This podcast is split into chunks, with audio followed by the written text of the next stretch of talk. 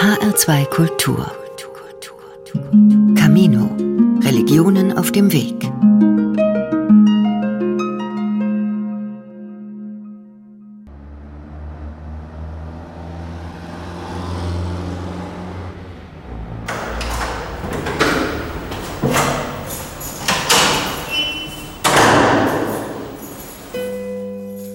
Der Bamberger Dom St. Peter und St. Georg ist ein gewaltiges Kirchenschiff.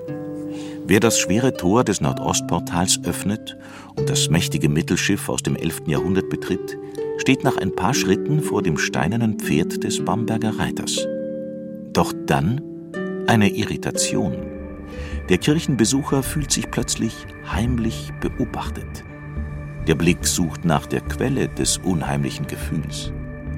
Wird fündig und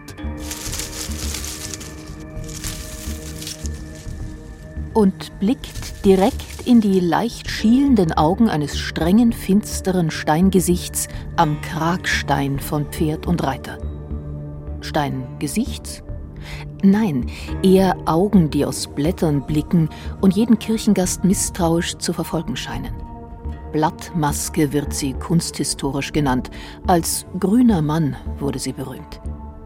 Wer sie entdeckt, dem geht dieses Blattgesicht nicht mehr aus dem Sinn. Es zieht einen hinein in eine grüne, geheimnisvolle, versunkene Welt.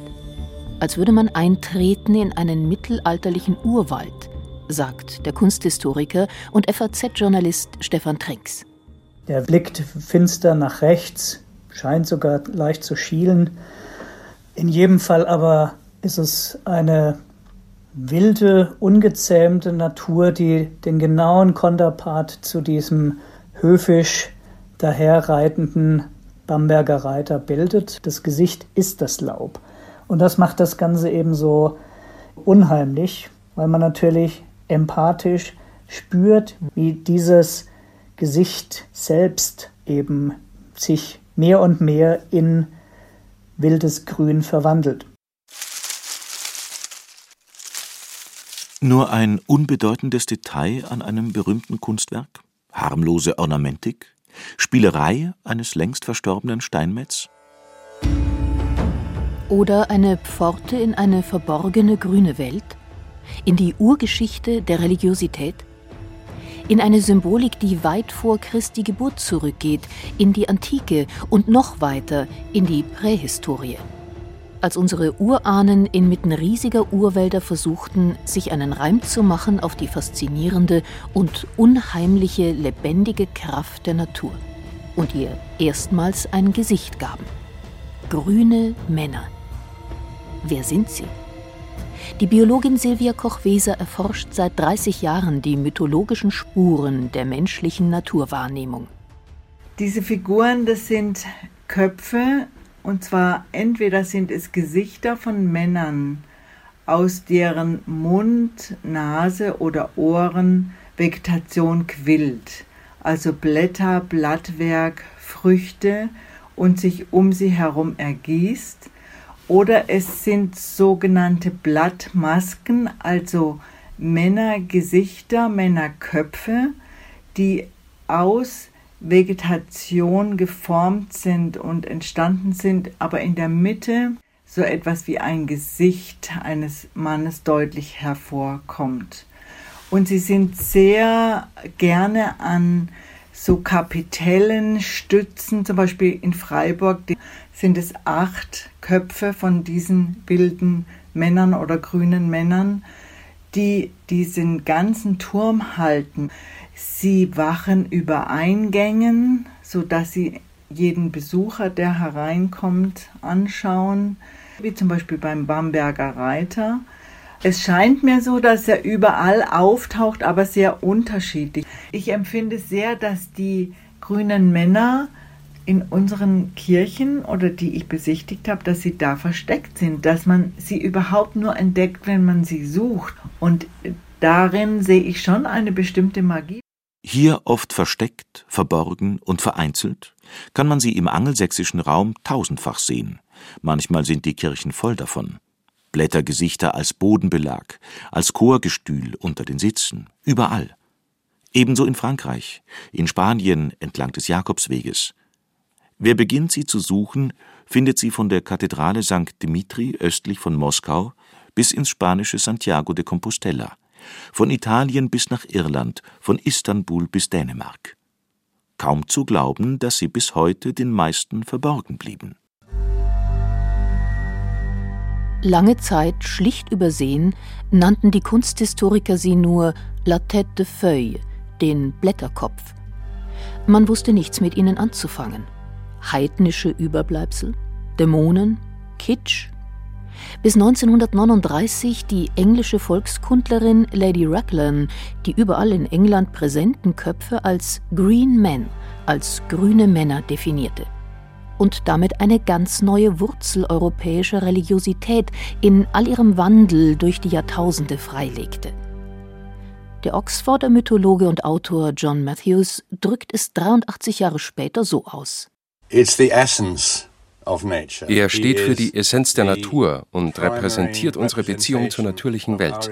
Denn die besteht ja nicht nur aus Bäumen, Gras, Büschen, Flüssen, Hügeln und Bergen. Es ist mehr als das. Und dem hat man so einen halbmenschlichen Ausdruck gegeben. Das macht den grünen Mann vielleicht zur ältesten religiösen Figur überhaupt. Heute mag er als etwas Folkloristisches gelten. Aber je weiter man zurückgeht, desto mehr wird er ein Gott, ein Wesen großer Kraft so etwas wie eine geistige Energie und spirituelle Form, der man Gestalt gab und die uns eintauchen lässt in etwas sehr Altes, sehr Primitives oder besser gesagt Ursprüngliches.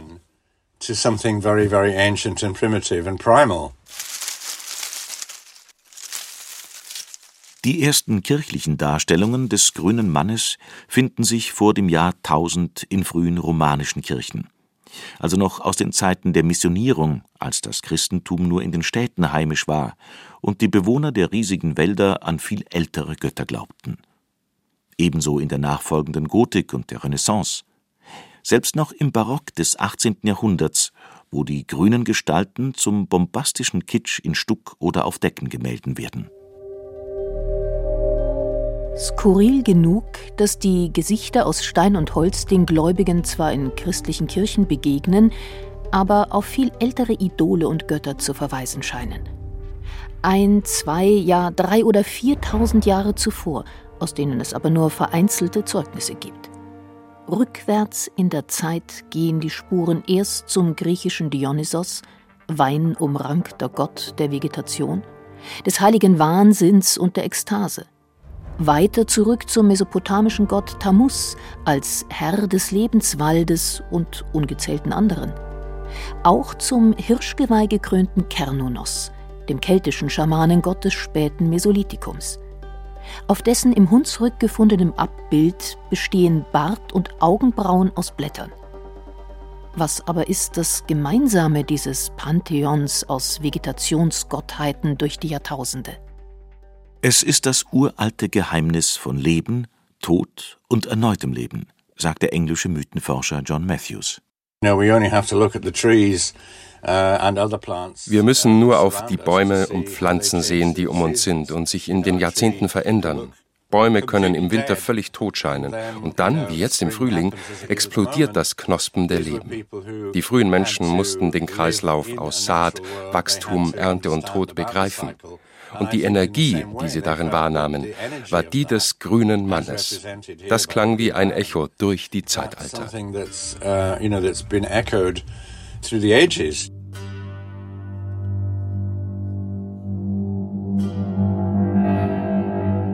Es war wohl das zentrale Mysterium von Leben, Tod und Wiedergeburt, das in den frühen Ritualen immer wieder nachvollzogen wurde.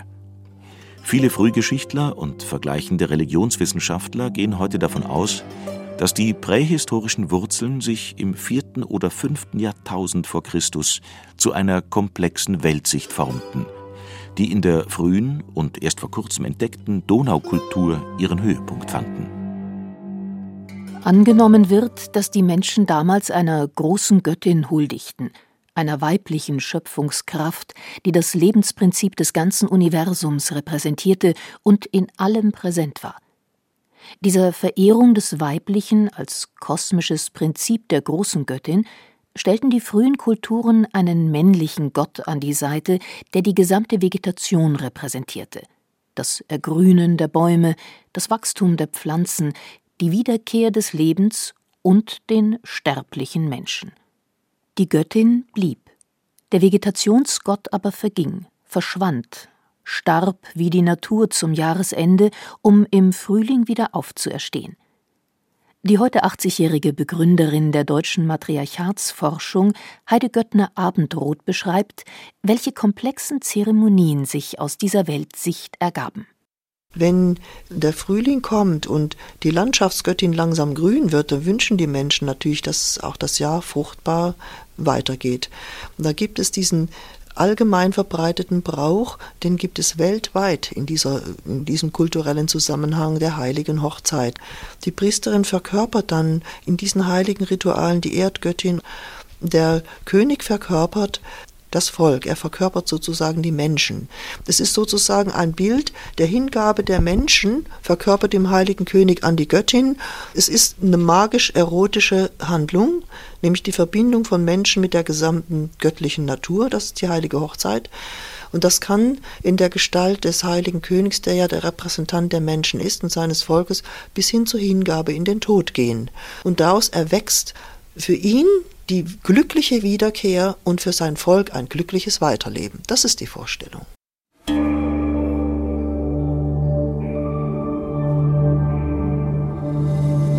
Durchaus möglich, dass der jährliche zeremonielle König der Vorzeit, zugleich Sohn, Heros, Geliebter der Göttin, damals im Spätherbst wie die Natur den Opfertod sterben musste. Zahlreiche uralte Zeremonien rund um den Maikönig, Jack in the Green, wilde oder grüne Männer erzählen bis heute folkloristisch solche Geschichten. Und ganze Heerscharen von Götterpaaren haben in den Jahrtausenden dieses Muster wieder und wieder aufgeführt. Inanna und Tammuz in Mesopotamien, Isis und Osiris im antiken Ägypten, Aphrodite und Adonis in Griechenland, alles Geschichten von Tod und Wiedergeburt, in denen der Heros stirbt und wiederkehrt. Vergleichende Religionswissenschaftler haben darauf hingewiesen, dass auch Maria und Jesus an dieses Urmuster anschließen. Dann ließe sich Maria als jüngster Ausdruck der großen Göttin interpretieren und Jesus als ihr Sohn und Heros, der stirbt und aufersteht. Übernehmen doch immer jüngere Religionen die Symbole der Vorgänger. Im Zuge der christlichen Missionierung wurden, zum Beispiel im Dom von Trier, schon im 5. Jahrhundert uralte Blattmasken aus heidnischen Tempeln in den Kirchenbau integriert. Auch als eine Form der Integration des alten Glaubens, der den Menschen den Übertritt ins Christentum erleichtern sollte, glaubt der Kunsthistoriker Stefan Trinks. Denn gerade Missionierte, das kann man sich ja ganz pragmatisch vorstellen, wollen natürlich nicht hören, dass sie meinetwegen 50 Jahre ihres Lebens einem völligen Irrglauben anhingen, sondern die wollen sich dann auch als frisch Missionierte irgendwo wiederfinden in den Darstellungen innerhalb der Kirchen.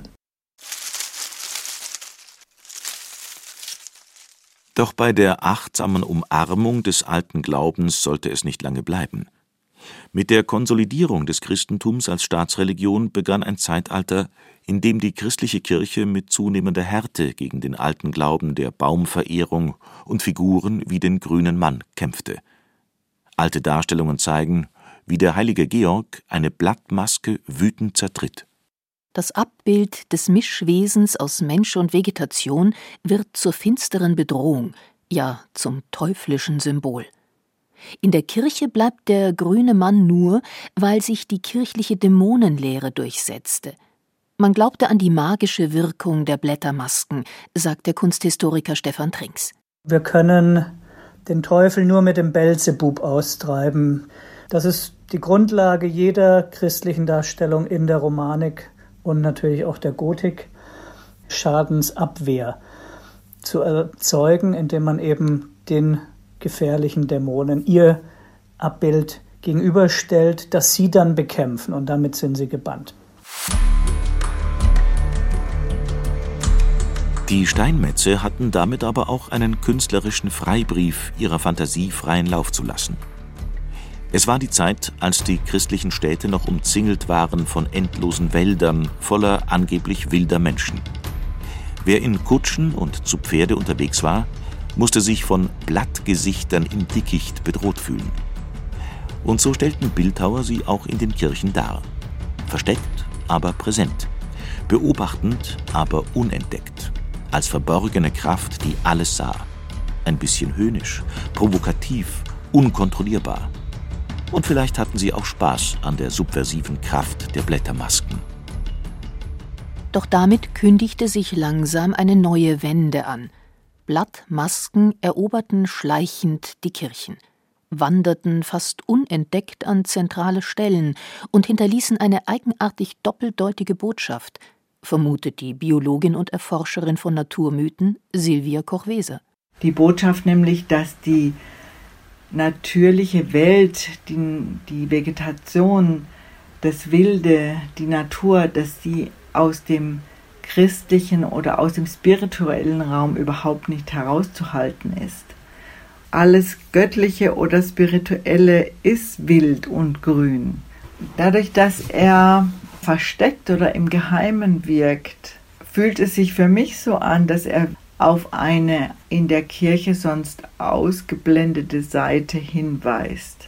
Und insofern bringen sie die Seite der spirituellen Verbundenheit mit dem großen Naturraum, der ja aus den Kirchen ausgesperrt wurde, den bringen sie wieder rein.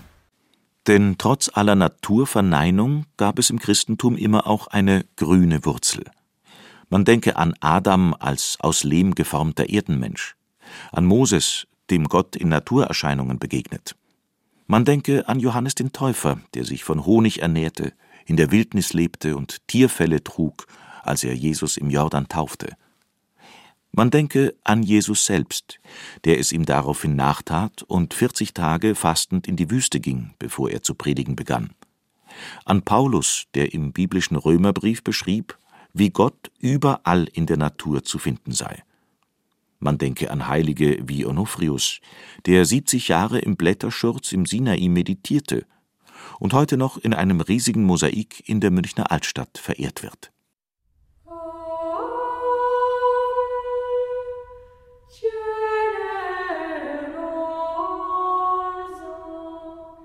Nicht zu vergessen die mittelalterliche Mystikerin Hildegard von Bingen – die buchstäblich von der Grünkraft, Viriditas sprach, wenn sie die Kraft von Jesus umschrieb und die Natur selbst das grüne Buch Gottes nannte, in dem jeder lesen könnte. Alles Spuren, die eine andere Lesart des Christentums anbieten, die aber theologisch nie Breitenwirkung entfaltete. Außer in den Mythen, Märchen und Geschichten zwischen dem 11. und 16. Jahrhundert, von den wilden grünen Männern, die als Outlaws und Geächtete heimliche Helden waren und bis heute Hollywood zu Filmmärchen inspirieren. Man könnte ihn einen Mythos in tausend Gestalten nennen, den grünen Mann. Der Psychologe C.G. Jung schuf den umstrittenen Begriff des Archetyps, um derartige Urbilder zu charakterisieren, die durch die Zeiten in immer wieder neuer Form auftauchen und sich in den tiefen Strukturen der Seele jedes Einzelnen finden.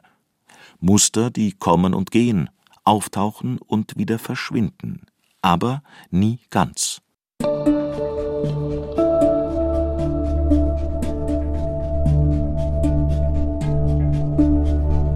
So geschah es auch dem grünen Mann.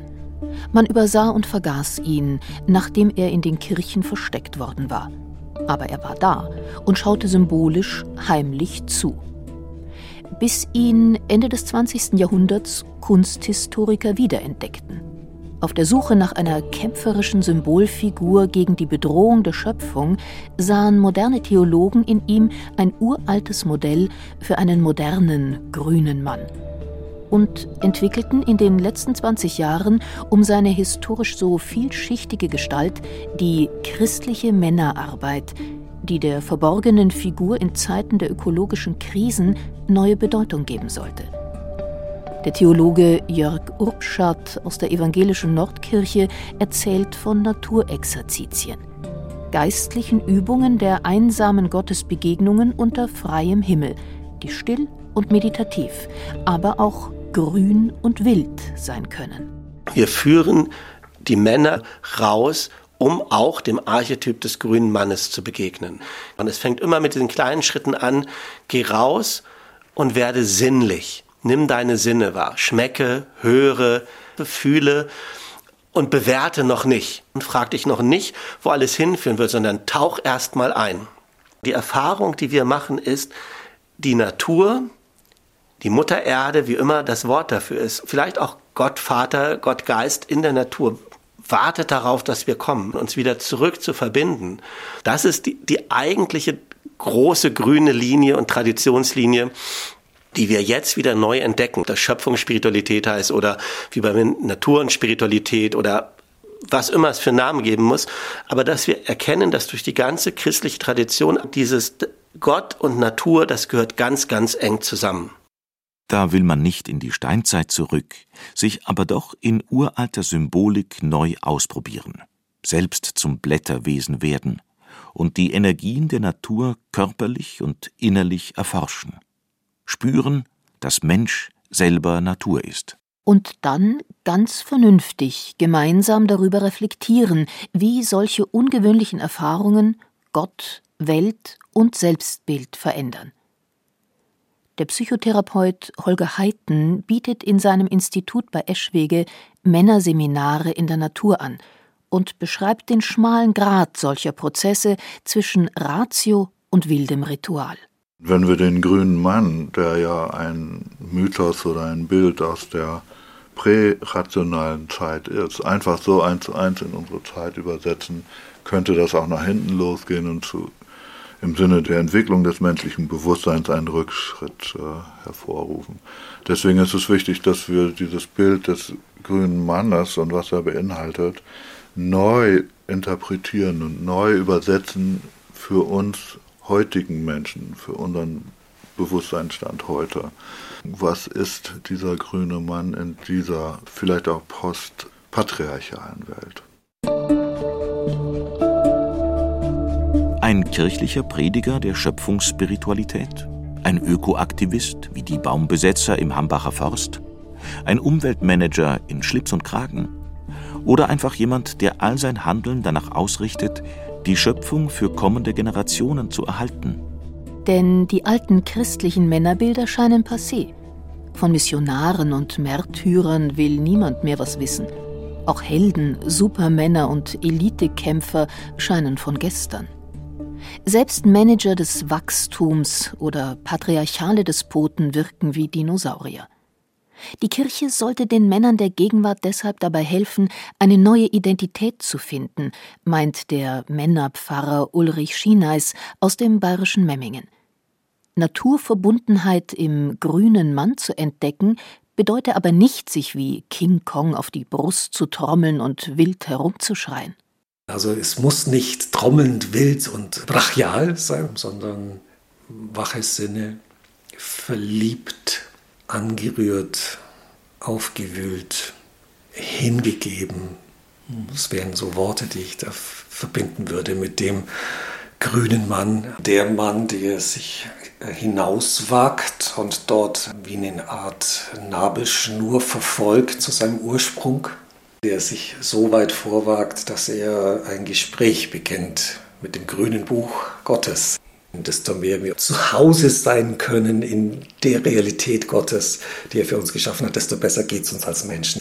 Wir bräuchten also mehr grüne Männer in der Kirche und nicht nur irgendwo in irgendwelchen Ecken. Das würde aber bedeuten, dass wir einen Umbruch haben in, im Kirchenverständnis, im Glaubensverständnis. Es scheint, als würde in Zeiten der ökologischen Krise eine männliche Sehnsucht nach Naturverbundenheit wach werden. Danach sich an alte Idole zu heften und sie neu zu interpretieren.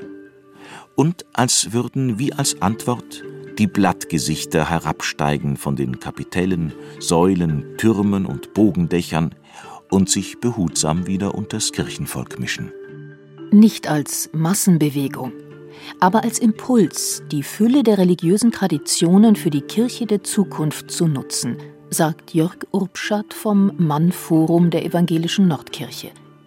Und versucht geduldig, die christlichen Männer nicht nur am Vatertag zu inspirieren, sichtbar zu werden, sondern wo sie können, als moderne, grüne Männer Schöpfung und Natur zu schützen, weil sie selbst Natur sind. Die Kirche hätte vielleicht die Chance, darauf hinzuweisen, dass der grüne Mann eben auch eine spirituelle Figur ist. Alle Befreiungskraft liegt in dieser Verbindung mit dem Natürlichen, das Wiederentdecken, wie wir im Grundmaterial gemacht sind. Dann nähern wir uns, glaube ich, der Wiederverbindung, was ja das eigentliche Wort ist. Religio heißt sich wiederverbinden und uns wieder zu verbinden mit dem Grünen, mit dem Natürlichen. Das ist eigentlich die Aufgabe von guter, gesunder Religion.